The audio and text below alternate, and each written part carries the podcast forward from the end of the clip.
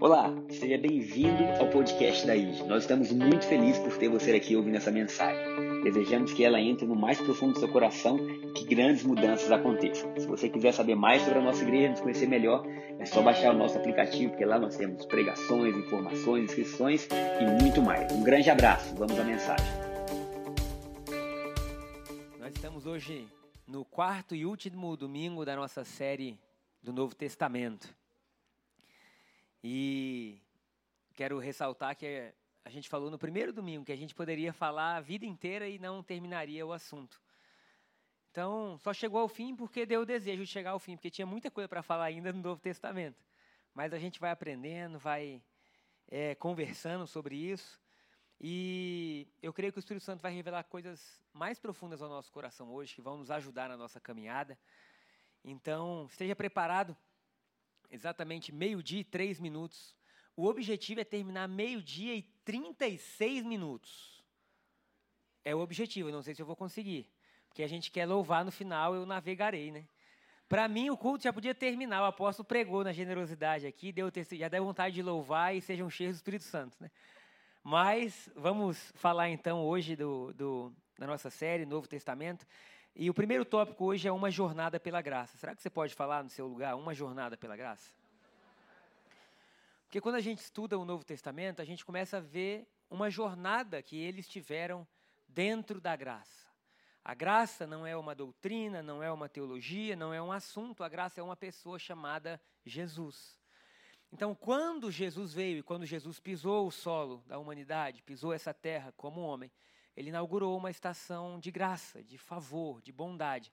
E ele inaugura através de si mesmo, do seu próprio corpo. Então essa jornada, ela é um caminho que nos leva a entender que todos nós estamos em crescimento. Todos nós estamos hoje caminhando para sermos melhores do que nós somos hoje. E o que, que, nos, o que, que nos dá segurança para falar isso? Quando a gente começa a estudar, então, o Novo Testamento, a gente vai ver que Jesus formou uma equipe de quantas pessoas, gente? Doze pessoas. Então ele chamou 12 pessoas para andarem com ele e 12 pessoas que eram totalmente diferentes. Então você tem Pedro e João, Tiago, que eram pescadores, você tem Mateus, que era coletor, você tem Judas Cariotes, que era uma pessoa que entendia muito de, de assuntos políticos da época, ele tinha convicções políticas muito fortes, e por aí vai. Então era uma equipe heterogênea, mas que todos eles passaram por um processo. Então você pega Pedro no início da caminhada dele, ele era uma pessoa. Quando você vai ler as cartas, ele já é outra pessoa. O que nos leva então a acreditar que a partir do momento que a gente crê em Cristo Jesus, quantos creem em Cristo Jesus? A gente entra uma jornada. Uma jornada onde a gente está constantemente aprendendo, constantemente se desenvolvendo. Então, nos últimos três domingos, a gente passou por uma jornada, por um caminho de graça. Mas também esse primeiro tópico tem a ver com a viagem que nós vamos estar fazendo para Israel no ano que vem, do dia 14 a 24, porque esse tema, Uma Jornada pela Graça, é o tema da nossa caravana para Israel em 2023. E a ideia é, quando nós estamos caminhando pela graça e quando nós vamos a Israel, você está em um lugar que ele é muito importante, é, sabe, geograficamente falando. Você está ali em um solo que é o berço da religião judaica, também do cristianismo, também do islamismo. Então, tudo que você olha ali tem um cenário que você fala: caramba, meu irmão, isso aqui é importante por tal coisa. Você sobe no Monte das Bem-aventuranças, você está no Mar da Galileia. Tudo aquilo ali fala com você. Mas quando nós vamos a Israel, amém? Nós vamos ser assim. Nós não estamos indo lá só para ver um, um, um fator histórico. Nós estamos indo lá para aprender com Cristo Jesus. E a ideia é ter essa jornada começando, passando pelos lugares, entendendo. E essa jornada pela graça é importante para cada um de nós. Porque fala quem nós somos hoje não vai ser, eu quero deixar isso claro, não vai ser quem nós somos amanhã, quem nós seremos amanhã. Nós estamos em profundo transformação, em profunda transformação de mente, de vida, de história. Então o evangelho ele não é caracterizado simplesmente por eu crer em algo. Mas essa fé ela tem desdobramentos, e a gente falou muito disso aqui nos últimos domingos. E um deles é que nós estamos constantemente tendo a nossa, a nossa forma de mudar, de pensar mudada. Então, quando nós chegamos a Jope, Jope é um lugar bem pequeno em Israel, onde a jornada de Pedro ela tem início no sentido de transformação de mente. Não vou dizer início, mas a jornada do evangelho para os gentios ela começa de forma mais profunda ali. Por quê? Porque Jope é um lugar onde Pedro está jejuando. Pedro caminhou com Jesus. Pedro viu os milagres de Jesus. Ele, ele passou por uma atmosfera de fé, de graça. Ele andou sobre as águas. Jesus morre. Ele vê, então, que Jesus tem ali a sua existência humana sendo interrompida por um propósito divino, mas ele nem entendia isso. Ele vê Jesus crucificado. Ao terceiro dia, ele vê que Jesus ressuscitou. Amém? A partir daí é que o negócio fica legal. Eu quero que você dê um amém com fé agora, porque é a partir daí que a sua vida fica legal. A partir do momento que você entendeu, Jesus viveu, Jesus morreu, Jesus ressuscitou, como o apóstolo falou, o Espírito Santo desceu, é aí que tudo começa a mudar. Esse Espírito Santo é a força que a gente tem para a vida ter sentido. Para a vida ter sentido. Domingo passado eu recebi um livro, não sei nem se o Antônio está aí. Antônio está aí?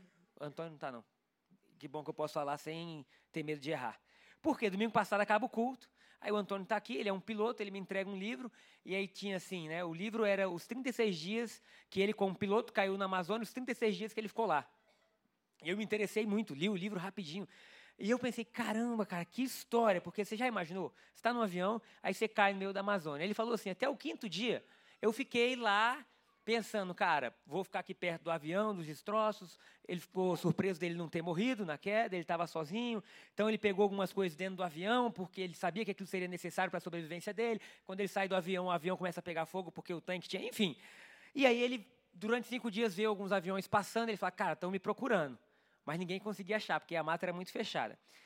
Resumindo os 36 dias de forma bem rápida, o quinto dia, no quinto dia de estar sozinho na floresta, cheio de medo, de receios, incertezas, ele fala assim: foi naquele lugar que eu de fato me entreguei a Cristo Jesus.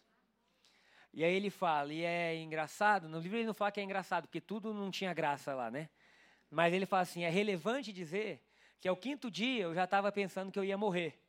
Mas a partir do momento que as minhas lágrimas lavaram meu coração e minha fé aumentou, veio dentro de mim a firme convicção de que eu ia viver. E aí ele começa a partir dali a jornada que ele fala, fisicamente mais fraco, espiritualmente mais forte. 36 dias depois ele consegue sair.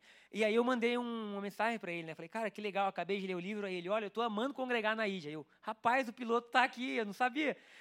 Agora eu fiquei pensando, que coisa interessante esse poder do Espírito Santo dentro de nós. Porque esse é o poder que faz a vida ter rumo.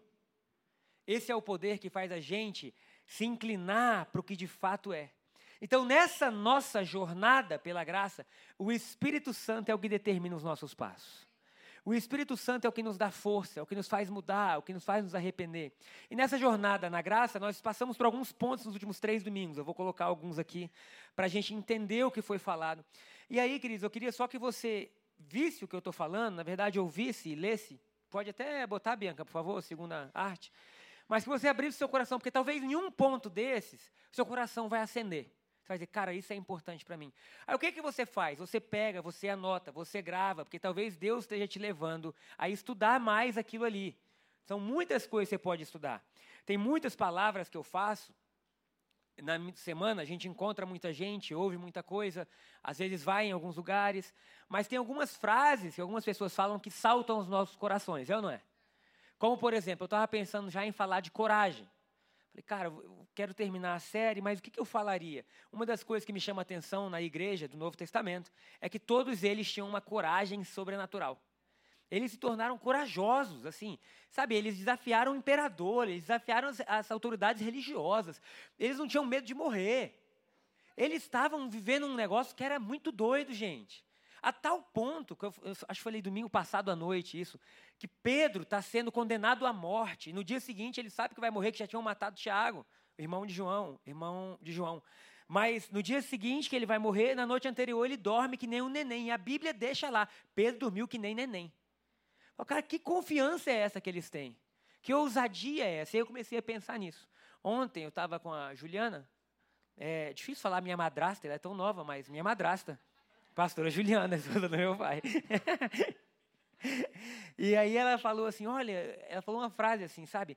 É um batismo de coragem. E aí eu estava na mesa lá, e às vezes eu gosto de viajar, né? Quando ela falou aquilo, sabe quando as vozes vão ficando longe, eu já estava lá em Nárnia. Falei, cara, um batismo de coragem, que coisa maravilhosa, sabe? Um batismo de coragem. Então a gente vai passar por alguns pontos, talvez um desses aí, o seu coração diga assim: opa, talvez ele desperte. O que, que você faz? Você anota durante a semana, você estuda, você vai atrás. Então a gente começou falando que a Bíblia tem um tema central que é Jesus. Achei que valia um amém. Que não é você. O tema central da Bíblia não é você. Graças a Deus. Não é você. Não é o que vai acontecer com você, não é sua família, não é o seu futuro. Não é você. O tema central da Bíblia é Jesus. O que nos leva a ter no Novo Testamento uma centralidade em Cristo Jesus. Nós, como igreja, temos que ser cristocêntrica. Saber que Jesus é a base da nossa fé, que Jesus é a base da nossa esperança. Então, quando nós estamos lendo o Novo Testamento, ali não está escrito para você saber o que você fez de certo ou o que você fez de errado. Ali está para mostrar o que Jesus fez de certo. Aleluia. Então, quando mostra o que Jesus fez de certo, vai começar a surgir algo no seu coração, que é fé. Por que fé? Porque fé é a certeza das coisas que você não pode realizar, mas você sabe que vai acontecer. Porque você não precisa de ter fé para fazer aquilo que você pode fazer. Você precisa de fé para aquilo que está fora do seu alcance. E aí Jesus vem e ele começa a mostrar uma vida muito superior que está disponível. É por isso que a fé vem pelo ouvir e ouvir a palavra de Deus. Quem é a palavra de Deus encarnada? Cristo Jesus. Todas as vezes que você estuda Cristo Jesus, fé nasce no seu coração. E nesse novo tempo, nesse novo testamento, fé é o que você precisa para viver o que Deus disponibilizou. Fala fé. Então, beleza. A graça disponibilizou, Jesus disponibilizou. Como a gente vive? Por fé. Como vem a fé? Por ouvir a palavra de Deus. Então, o que significa testamento? Que a gente estudou um novo testamento, mas talvez você esteja pensando, o que significa testamento? Vou te lembrar. Testamento é uma aliança. Como Deus se move? Deus se move por aliança. O que Deus falou, ele cumpre. Deus não é um Deus que fala uma coisa para você aqui, outra coisa aqui, e depois ele fala: ai meu Deus, falei coisas diferentes para todo mundo, como que eu resolvo? Não. A Bíblia diz que ele é o sim e o amém, e que a palavra dele não volta para ele vazia. Logo, Deus empenha a fé, perdão, Deus empenha confiança na sua palavra. Ele está dizendo assim: se eu falei, eu vou cumprir. Esse é o Deus que a gente serve. Então, Deus liberou uma nova aliança. O que é uma aliança? É como Deus se relaciona, então, com as pessoas que estão dentro daquela aliança. A boa notícia que a gente tem é que o Novo Testamento não foi feito com Deus e você. Glória a Deus. Sabe por quê? Porque senão você poderia quebrar a aliança. Mas o Novo Testamento foi feito com Deus e Jesus. É por isso que o Novo Testamento não começou com Gabriel, porque senão eu ia ter no máximo 34 anos, e olha lá, porque eu ia ter que ter maturidade para saber o que eu estava fazendo. O Novo Testamento tem pelo menos dois mil anos, porque foi feito entre Deus e Jesus na cruz. Uma aliança que é imutável. Shaila recebeu. Por que, que isso é importante? Porque nós precisamos ter confiança de como Deus trata com a gente hoje. E como Deus trata com a gente hoje, através da aliança que ele fez com Cristo Jesus. Então, o que, que nós precisamos? Bom, se a aliança não foi feita comigo, como eu entro nessa aliança? Porque eu quero viver isso. Mais alguém quer viver? Eu quero viver esse tempo de milagres, de sinais, de prodígio, de paz, de justiça, de alegria. Eu quero viver. Como que eu entro então? Porque a aliança foi entre Deus e Jesus. Glória a Deus, ela é inquebrável. Jesus não vai falhar, Deus não vai falhar. É por isso que Hebreus fala que é uma aliança eterna para sempre. Aleluia. Beleza, como que o Gabriel em 2022 entra nisso? Por fé. Então eu tenho fé que algo foi feito e eu aceito Jesus como Senhor e Salvador da minha vida. Eu digo assim: eu creio que ele morreu na cruz no meu lugar. Eu creio que o sangue vertido foi por mim. É por isso que Romanos fala assim: se com a tua boca você confessar e com seu coração você crê, então você será salvo. Glória a Deus por isso.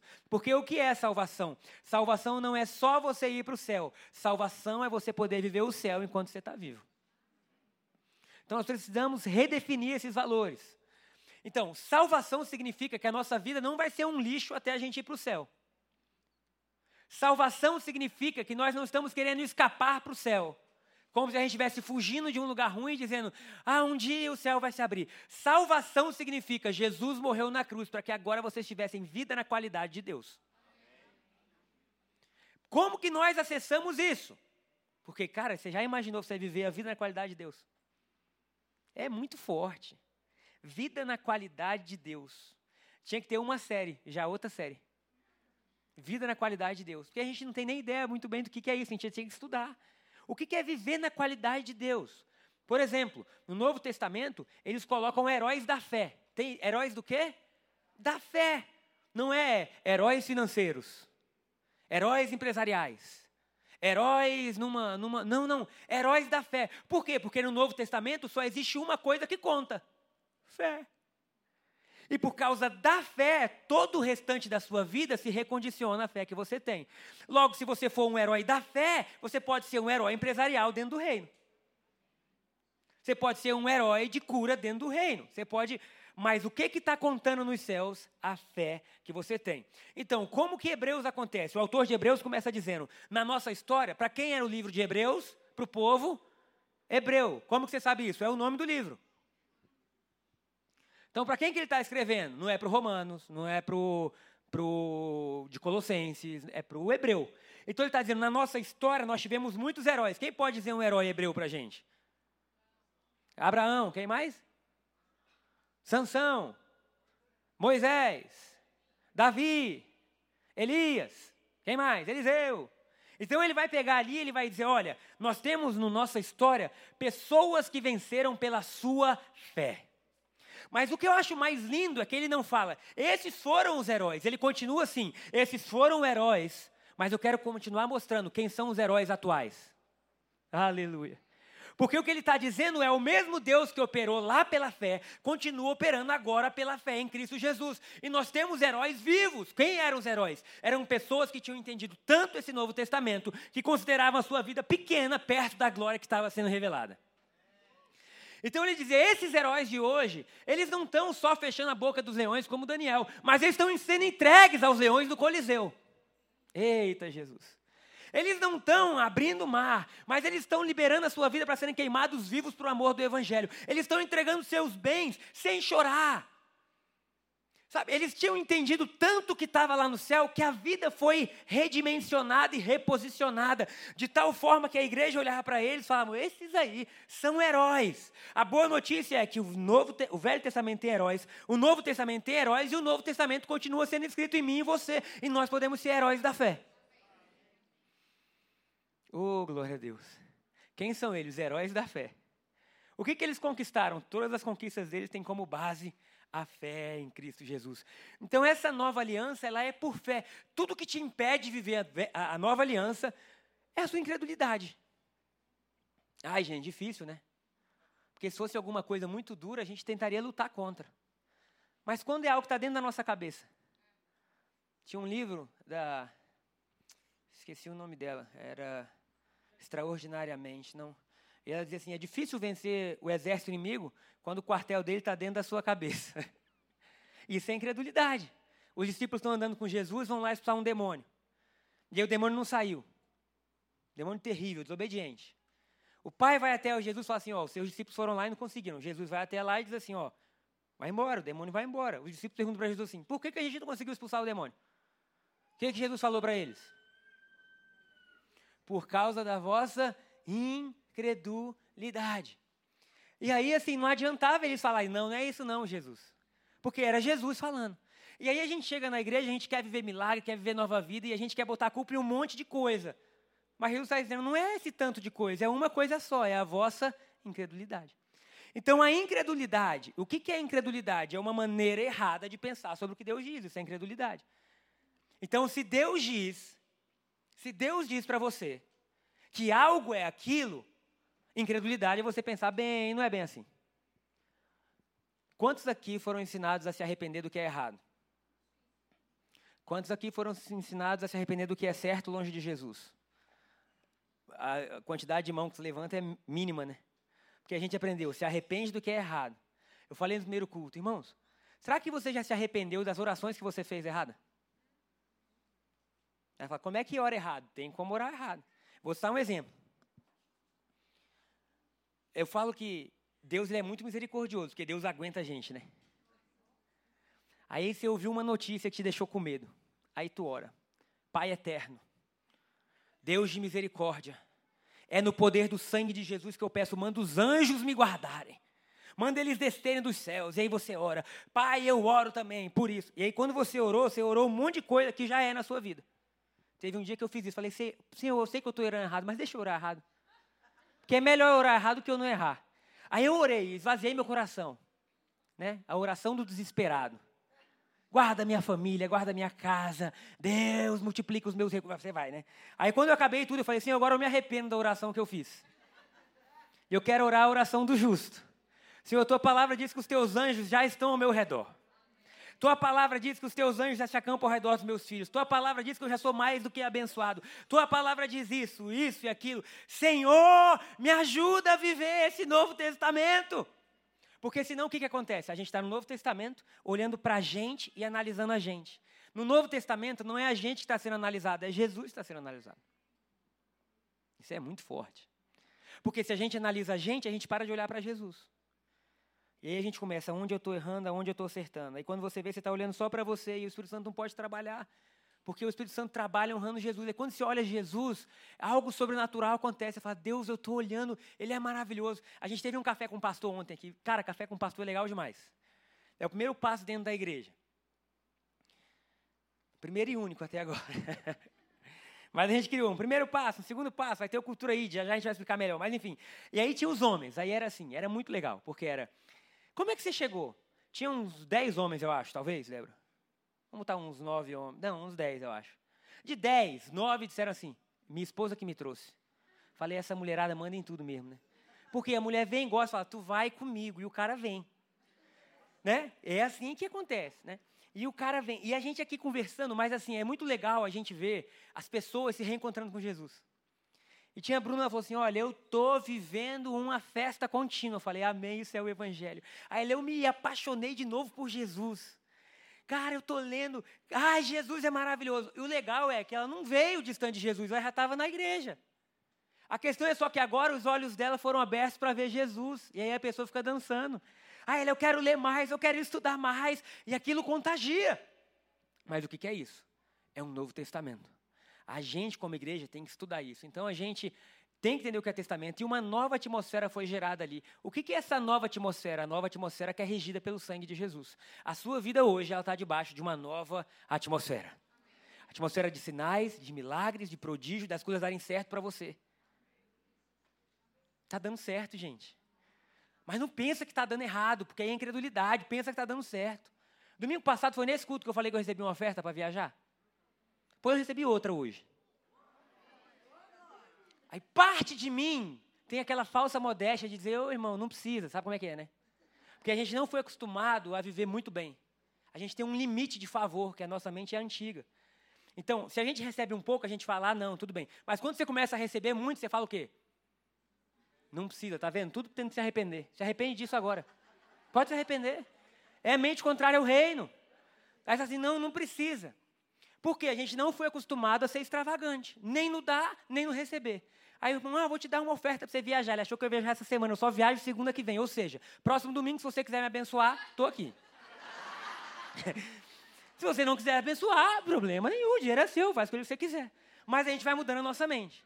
Eu peguei, oh, meu irmão, eu quero liberar sobre a sua vida infinitamente mais. Mas o que, que eu estou me acostumando a fazer? A acostumar que eu sou um recebedor. Eu sou um recebedor. Sou um recebedor. Do que? De tudo que Deus tem para mim. Por quê? Porque eu vivo numa nova atmosfera. As coisas para mim é mais fácil dar certo do que dar errado. Por quê? Porque eu decidi crer assim. Ah, mas você é bobo, eu prefiro ser bobo assim. Eu prefiro ser bobo assim. Ah, mas você acabou o mês não ganhou nada. E daí? Pelo menos eu achei que ia ganhar. mas o que mais? Porque esse é o primeiro passo. Aí quando você continua nessa jornada de arrependimento, você recebe as coisas e fala, mas peraí, cara. Qual é o meu modelo? Meu modelo é Jesus. Então Jesus tanto recebe quanto dá. Jesus não está assim, sabe? Ele está dizendo assim, cara, é um fluxo de vida, de poder, de paixão. E aí você se torna um abençoador. E aí você entende que o apóstolo mais bem-aventurado é o que dá do que o que recebe. E aí você fica pensando, quem eu posso abençoar também? Como que eu posso facilitar a vida das pessoas? E aí quando você vê, você está vivendo em uma nova atmosfera, porque é isso que a graça permite. Nova atmosfera, tem que ter arrependimento. E assim se cumpriu. Foi o que a gente falou no primeiro domingo. As promessas de Deus começam a se cumprir. Se você for pegar Mateus, vai ler o livro de Mateus ou Marcos, você que vários versículos acontecem para que se cumprisse o que Deus falou, porque Deus cumpre o que falou. Então, existe um sim de Deus aqui sobre a gente. Está aqui. Quem quiser, pega. Eu gostei dos crentes, peguei. É. Mas é porque ele prometeu: bondade e justiça te seguirão todos os dias da sua vida. Sabe, eu estarei contigo. Sabe, aí você vai pegando aquele Deus, eu creio nisso, eu creio nisso. Quer dizer que você nunca vai ter um dia ruim? Não. Quer dizer que no dia ruim a sua fé é o seu escudo. Quer dizer que você está vestido. Qual é a armadura do crente? Capacete da salvação, couraça da justiça, espada da verdade, o escudo da fé, cinturão. Esqueci o cinturão. Cinturão da verdade, espada do Espírito, sandália do Evangelho. Amém. Glória a Deus. Então nós estamos vestidos. Fala para quem está falando, eu estou vestido. Glória a Deus.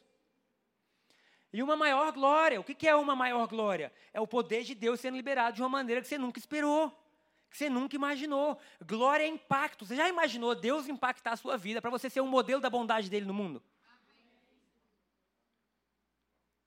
Cara, Deus olhar para você e falar assim: Eu escolhi você, filho, para que o mundo reconheça quem eu sou. Você já imaginou isso? E se eu falar que isso é o que ele sonhou e que isso é o que está disponível para você? Então, não é você já imaginou, você já pensou que essa é a sua realidade? Deus falou assim: Eu vou fazer de você a luz do mundo. Oh, aleluia. Eu vou fazer de você, Gabriel, o sal da terra. Deus está te salgar a minha própria vida, Deus. Não é? Como é que eu vou salgar dos outros, Deus? Eu, eu sou cheio de dúvida. E Deus fala assim: você está numa jornada, continua. Então há uma glória maior. Como que isso acontece? Uma nova maneira de pensar. Você precisa deixar de ser velho na tua cabeça. Um tempo atrás, irmão, é sério, a nossa cabeça ela pode ser a maior bênção, a maior dificuldade que a gente tem. Porque a gente se acostumou a acreditar só naquilo ali. E aí, quando Deus quer fazer algo diferente, Ele tem que nos ajudar a crer diferente. Eu era pequeno ainda, jogando videogame. Chega meu avô, pai do meu pai. Fica olhando para mim, né? E eu lá, jogando videogame. E eu aqui na visão periférica vendo ele, né? Que é, vô? Menino, você está ficando louco. Eu não vou, eu estou jogando. Você não está jogando, estão te enganando. Eu não vou, eu jogo aqui e mexe lá. Isso é impossível. Eu não vou. Esse controle aqui faz eu mexer os negocinhos que estão lá na tela. A ele, você está ficando louco. Eu não vou. Senta aqui. Tive que sair do jogo. Entrei numa disputa de pênalti, que na época o joguinho tinha como. Falei, ó, eu vou bater naquele canto baixo. Batia baixo. Aí ele, sorte. Aí, ó, então eu vou bater outro. Agora eu vou bater naquele canto alto. Sorte. Em vez dele pensar assim, puxa, na minha época não tinha isso, mas alguém criou um bagulho, um raio de um negócio que você consegue mexer aqui. Não é você pensar assim, gente, ele tinha quase, ele tinha mais de 80 anos, vamos botar quase, quase 80. Ele olhando aquilo, na época dele, a televisão, ele, ele foi ter televisão já era antigo. Você já imaginou? Não dá para imaginar. Ele morreu acreditando que aquilo era uma mentira, que eu era louco. Talvez agora do céu ele possa olhar e dizer, era verdade. Mas nós estamos a uma mudança de mente simplesmente para dizer assim: é verdade. Dê que Deus te dará. Aí você fala: como? Como? Eu não vi chegando nada, eu só vi saindo da minha conta. Porque a gente pensa o quê? Que eu vou dar 100, vai acabar o culto, alguém me dá mil. Não seria fácil assim? Ah, a Bíblia cumpre, mas não é assim, não é tão lógico, não me explica, não é. Mas o que acontece? É uma promessa ali. E é uma promessa que a gente não pode mensurar com meios físicos, humanos, porque senão a gente ia ficar besta, você já imaginou? E a gente ia ficar interesseiro. Então Deus começa a nos ensinar. E aí a gente precisa se arrepender. Irmão, arrependimento é muito lindo.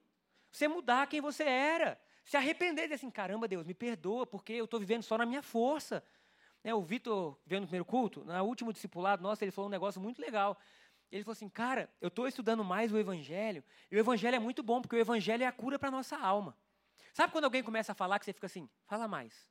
E aí falou uma frase depois dizendo assim: o evangelho é o nosso descanso das nossas obras, porque agora o que a gente vai receber não depende só do que a gente faz, então a gente descansa e confia. Irmãos, aquilo entrou que nem bálsamo no meu coração. Como assim a gente prega isso todo domingo? Mas às vezes a gente é burro. A gente é tolo. A gente não consegue ver perfeitamente, a gente não consegue se entregar perfeitamente. E aí Deus continua dando sinais para a gente, para que a gente possa dizer assim: o Evangelho é a saída para todo ser humano. O Evangelho é Deus abrindo portas que eu jamais poderia abrir. Ah, então quer dizer que eu vou ficar preguiçoso e descansado? Não, você é a figura de Jesus. Você já viu Jesus descansando? Você já viu Jesus parado? Não. Você vai ser o melhor que você pode ser, mas o melhor que você pode ser nunca vai ser equivalente ao que Deus vai te dar. Porque Deus faz infinitamente mais do que podemos pedir, pensar ou imaginar. Eita Jesus, essa é a minha vida, é a sua vida também? Eu lembro do Kenneth Reagan. Ele diz assim: Eu comecei a pregar a prosperidade. Essa é boa, viu? Com meu sapato rasgado e meu dedão batendo no chão. Porque na época dele, todos os pastores tinham que pregar de terno e sapato. E aí ele dizia: Deus tem algo diferente para a sua vida financeira. Porque na época dele, no lugar que ele vivia, parecia que se você ama Deus, você não pode ter recurso financeiro.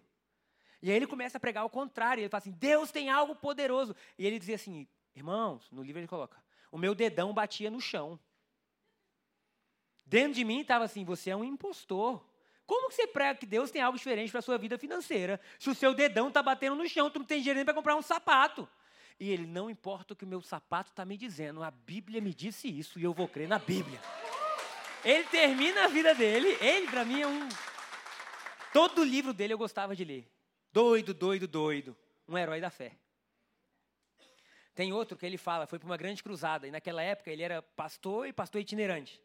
E a esposa dele não trabalhava, porque os pastores viajavam muito. Ele estava sem dinheiro, com três filhos, né? Acho que era três, depois, não sei se teve mais um, enfim. E ele vai para uma cruzada. E aí a cruzada era em outro lugar. E aí ele falou: não, essa cruzada é numa igreja grande. É provável que eles me abençoem, que eu estou precisando de Deus. Né? Sabe como é que é, os irmãos, né? Já vai orando, Senhor, faz, faz algo naquele lugar, Deus, me abençoa, porque como é que eu vou cuidar desses meninos? Os meninos comem mais, enfim. E ele vai, prega, falou que pregou a semana inteira, quase três vezes por dia. Chegou no final, o pastor falou, irmão, a gente está numa crise financeira. Não tem como te dar a oferta. E ele fala que surgiu uma ira no coração dele. Uma raiva, dizer assim, não acredito, como é que eu volto para casa? A minha esposa está me esperando. Cara, como é que eu volto sem nada? Irmão, não é que a oferta foi baixa. É sem nada, nem a gasolina. E aí ele volta no carro e ele fala assim: meus pneus estavam tudo careca. Toda curva que eu fazia, eles cantavam para mim: onde está a sua fé? Onde está a sua fé? O que, é que você vai fazer? Irmãos, eu ia lendo os livros, eu tinha 13, 14 anos de idade, eu falava, rapaz. E aí ele falava que chegava na cidade, que ele dizia para a esposa, Deus já. Prov... Sabe, ele conseguia lutar contra as circunstâncias. E aí ele fala assim: naquela noite eu cheguei desesperado. O que, que eu fiz? Relembrei para minha alma quem eu sou em Cristo Jesus. E aí ele falou: não, eu não aceito dormir nenhum dia preocupado. Ele falou que ele orou, dobrou o joelho dele, falou: Pai, Sua palavra diz isso, isso e isso, e você não pode mentir. Se você diz isso, isso e isso, eu preciso que o Senhor faça um milagre na minha vida. E ele falava: o que, eu fazia? Dormir igual um neném. Minha esposa disse que eu roncava alto. Né? No dia seguinte, aí ele ia contando os testemunhos. Aconteceu isso, aconteceu aquilo. Aí quando você vê, você fala: cara, o Espírito Santo precisava testar tanto homem assim. Mas foi a história dele. Glória a Deus por isso. E ele vence aquilo ali. Então, nós estamos. Eu preciso terminar, gente. Eu não cheguei no último ponto, que hoje a pregação era sobre coragem. Ai, meu Deus, arrependei-vos, amém? Para quem está do lado, arrepende. É mais fácil arrepender. Se você andou no caminho errado, arrepende. Cara, se você sabe que fez algo que não é, Deus, eu não quero isso para a minha vida, muda a sua forma de pensar. Por quê? Porque o reino de Deus está ao alcance, isso é o Novo Testamento. Está tão próximo que a gente pode tocar. Amém? Alguém recebe? Amém. O Espírito nos foi dado. Como que a gente vive tudo isso? Como crianças. Porque a criança, irmãos, ela, ela, ela é pura. No café com o pastor teve uma pergunta, né, que eu achei legal, eu vou compartilhar com vocês. Foi perguntado assim, não foi com maldade, foi mesmo com, por curiosidade. Por que, que as crianças ceiam? E eu cheguei na igreja, às vezes tem crianças de dois, três anos que elas ceiam. Eu falei, é, essa é uma pergunta legal, passei o pastor Saulo. O pastor Saulo está do meu lado. Aí o pastor Saulo olhou, ele tentou dar um, um, um estudo bíblico, né? mas ele falou assim uma frase que para mim, quanto mais simples, melhor. Foi assim, o que consolidou meu coração. Porque aí você pode dizer um monte de coisa sobre consciência, sobre. Não, não, não, não. Ele falou assim: se as crianças não ceiarem, ou não puderem ceiar, quem pode? Para mim, quanto mais simples, melhor. Ah, se ele é Zacarias, Abacuque, Isaías falou isso, Paulo falou isso. Mas aí quando você vem. Os meninos não sabem nem o que errar, irmão. Se uma criança de dois anos não puder cear, os meninos batem um na cara do outro, passa cinco minutos, meu melhor amigo, né? Fala, cara, criança. Se eles que não têm noção do que é mal não puderem, imagina a gente. Que aí você está aqui na igreja e vê um irmão que você não gosta tanto do outro lado da igreja e fala, Senhor, toca ele agora, Jesus. né? Aí chega a ceia, tá todo puro, porque é batizado, né? Então a gente tem que pensar, cara, não vamos ser como criança, que essa pureza do evangelho chegue até a gente. Que essa pureza de vida chegue até a gente. E aí a gente vive o novo. Como a gente vive o novo? Cheio de coragem. Fala para quem está perto de você, cheio de coragem. Cheio de coragem. Coragem para quê? Coragem para viver o que Deus falou. Porque precisa de coragem. Cara, para você viver o que Deus falou para você, você tem que ser homem. Sabe, corajoso, mulher corajosa, forte, cheio do Espírito Santo. Porque senão, cara, qualquer vento rouba a gente. Irmãos, coragem para você viver as fases da sua vida. Coragem para ser solteiro e ser santo.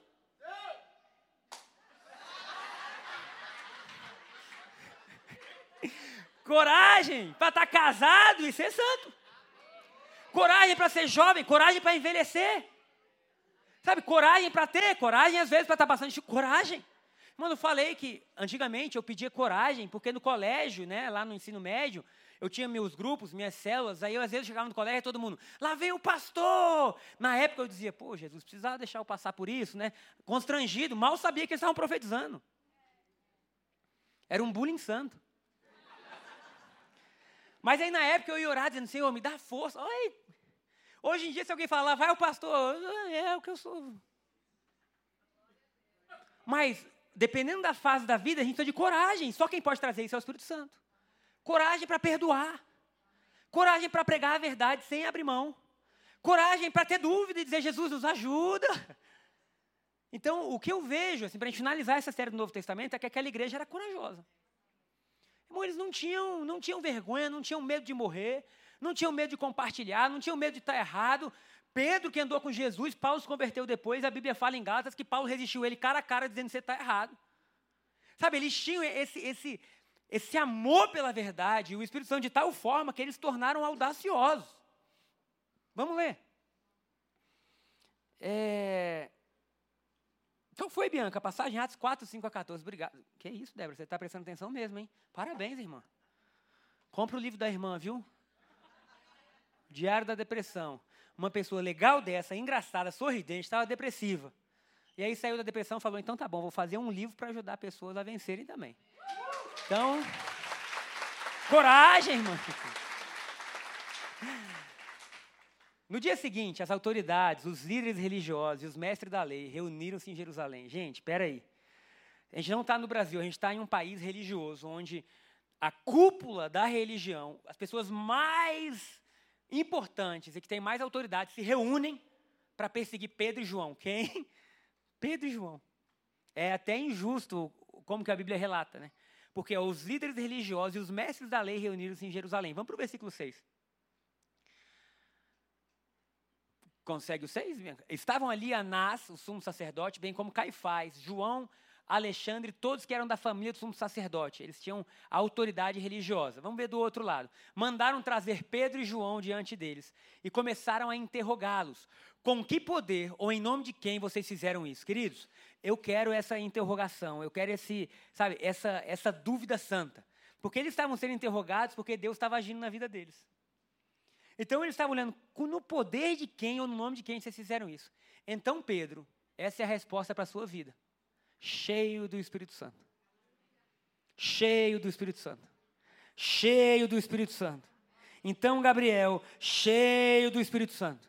Irmãos, diz aí seu nome. Então, cheio do Espírito Santo. Só isso faz a gente vencer. Você já imaginou, tu era pescador, irmão, você é iletrado, você é inculto. Você andou com Jesus. Agora você está diante da maior autoridade da época, tendo que se defender, porque um coxo voltou a andar. Era para a gente pensar, é sério isso? Irmão, o coxo de nascença voltou a andar, agora eles estão tendo que se defender e tem gente morrendo já por conta disso. Então Pedro, cheio do Espírito Santo, disse: autoridades e líderes do povo. Visto que hoje somos chamados para prestar contas de um ato de bondade em favor de um aleijado, sendo interrogado acerca de como ele foi curado. Agora presta atenção, porque ele vai mostrar para a gente o que é o Novo Testamento, tá? Presta muita atenção. Vão ser quatro versículos para você ter sua vida impactada, mudada, transformada. Saibam os senhores e todo o povo de Israel que por meio do nome de Jesus Cristo, o Novo Testamento funciona por meio do nome de Jesus Cristo. Sua vida deu certo por meio do nome de Jesus Cristo. Você foi perdoado por meio do nome de Jesus Cristo. Você pode mudar por meio do nome de Jesus Cristo. Então Pedro começa a se defender e ele não diz, eu e João. Então eu acho que o evangelho é em você, apesar de você. De forma que tudo que existe em você no evangelho é para glorificar Jesus. Por meio do nome de Jesus Cristo, o Nazareno. Agora olha essa acusação. A quem os senhores crucificaram, precisava? Não, mas eles eram corajosos. Eles falaram: ah, vocês querem perseguir a gente? Então eu vou dizer: a culpa é de quem? A quem vocês crucificaram. Esse crucificado não é só que matou, é assim: a quem vocês envergonharam. A quem vocês cuspiram, a quem vocês maltrataram, a quem vocês fizeram ter a pior morte que existia, a quem vocês fizeram andar nu por Jerusalém, a quem vocês pregaram na cruz no meio de dois bandidos. Esse aí que vocês fizeram tudo isso, Deus ressuscitou dos mortos. Este homem está aí curado diante dos senhores, ô oh glória. Este Jesus é a pedra que vocês construtores rejeitaram, a que se tornou a pedra angular. Ele está dizendo: vocês pegaram essa pedra e vocês acharam que não era nada e vocês rejeitaram ele. Mas Deus pegou a pedra que foi rejeitada por vocês e ele tornou pedra angular. O que é a pedra angular? Era a pedra na época que sustentava toda a construção. Se Jesus é a pedra angular da sua vida, você vai ficar de pé. Amém. Aleluia. Não há salvação em nenhum outro, pois debaixo do céu não há nenhum outro nome dado aos homens pelo qual devamos ser salvos. Vendo a coragem, diga aí, coragem. Irmãos, tem hora na nossa vida que não é carregar a Bíblia debaixo do braço, que não é aprender a dar paz do Senhor ou shalom, shalom, como o apóstolo gosta que não é algo externo que vai dizer quem a gente é, mas eles puderam ver o que estava dentro. Aleluia. Eles puderam ver a coragem, vendo, como é que se vê coragem, irmão? Vendo a coragem de Pedro e de João e percebendo que eram homens comuns e sem instrução, ficaram admirados e reconheceram que eles haviam estado com Jesus. Irmãos, esse termo coragem no grego é uma das palavras que eu mais gosto, é parresia. O que, que significa parresia? É coragem alegre. Parresia é você ter uma coragem, no, no vocábulo lá no dicionário diz assim, coragem entusiástica. Eu quero declarar sobre a gente uma coragem alegre. Que a gente vai estar dançando, mas é uma dança de coragem. É uma dança dizendo, a gente não para. Se botar no Coliseu, não vai parar. Se partir ao meio, não vai parar. Se o que for, o que vier no nosso caminho, Nada pode parar. Por quê? Porque nós estamos cheios do Espírito Santo. Nós estamos cheios de uma coragem que não vem do que a gente viu, ouviu, aprendeu. É a coragem que vem do céu.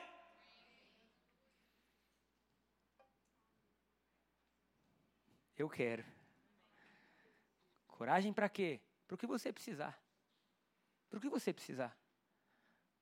Não sei qual é a fase que você está vivendo. A de Pedro e de João era coragem para estar diante das principais autoridades falar assim: o nome de Jesus está sobre todo nome.